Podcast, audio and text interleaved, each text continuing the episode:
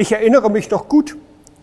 Mit zwei Freunden bin ich unterwegs im kolumbianischen Regenwald, an unserer Seite ein ortskundiger Guide. Der Regenwald liegt im äußersten Norden des südamerikanischen Kontinents und grenzt an die Karibikküste. Er hat all das, was man in einem Regenwald vermutet. Scheinbar bis an den Himmel ragende Bäume, am Boden verschlungene Vegetation und in den Baumkronen ein Gewirr von Stimmen.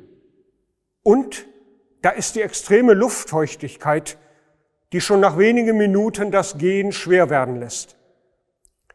Das Ziel der gut dreistündigen Wanderung ist die Küste. Die ersten zweieinhalb Stunden kommen wir gut voran. Wir achten darauf, dass wir genug trinken und der Guide achtet darauf, dass wir keine Zeit verlieren, denn auch der Weg muss wieder zurückgelegt werden.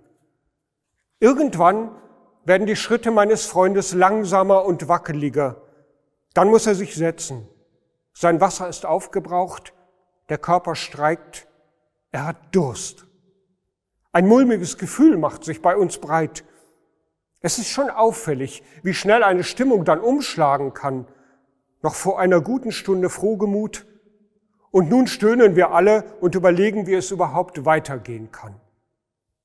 Der Mann, der uns den Weg führt, bleibt ganz ruhig, weil er weiß, dass es wichtig ist, jetzt Ruhe zu bewahren, weil er diese Situation kennt und weil er weiß, was noch vor uns liegt. Die restlichen Wasservorräte werden aufgeteilt. Der Guide verspricht, in 30 Minuten werden wir das Ziel erreicht haben. Frisches, kühles Wasser. Da ist sie wieder, die Perspektive. Die Stimmung hält sich auf. Das Ziel scheint greifbar nah. Wir brechen wieder auf, schauen nach vorne, suchen im Regenwald den Horizont ab. Wann kommt die Küste? Wo ist das Wasser? Im Leben gibt es Umstände, die sind ganz ähnlich wie bei dieser Wanderung. Anstrengender Weg, das Ziel noch lange nicht erreicht und die Kräfte fast verbraucht. Innerlich ausgetrocknet fühlt man sich. Durststrecken nennen wir das nicht von ungefähr. Wie bei einer Wanderung kann auch die Lebensstimmung dann schnell umschlagen. Lohnt die Anstrengung? Komme ich ans Ziel? Reicht meine Kraft? Die Bibel berichtet vom Leben und Glauben der Menschen. Für mich ist es tröstlich, dass sie nicht nur die Sternstunden erzählt, die Erfolge, die Fortschritte. Im biblischen Monatsspruch des Monats Juli schreibt einer, meine Seele dürstet, sie dürstet nach dem lebendigen Gott. Und der Schreiber dieser Worte hat eine tiefe Sehnsucht nach einer Gottesbegegnung. Wann werde ich dahin kommen, Gott zu sehen? Und wer den Psalm 42 weiterliest, der erfährt auch, warum er so spricht. Menschen sind es, die ihm zu schaffen machen, ihn verspotten. Wo ist er dein Gott? Durststrecke.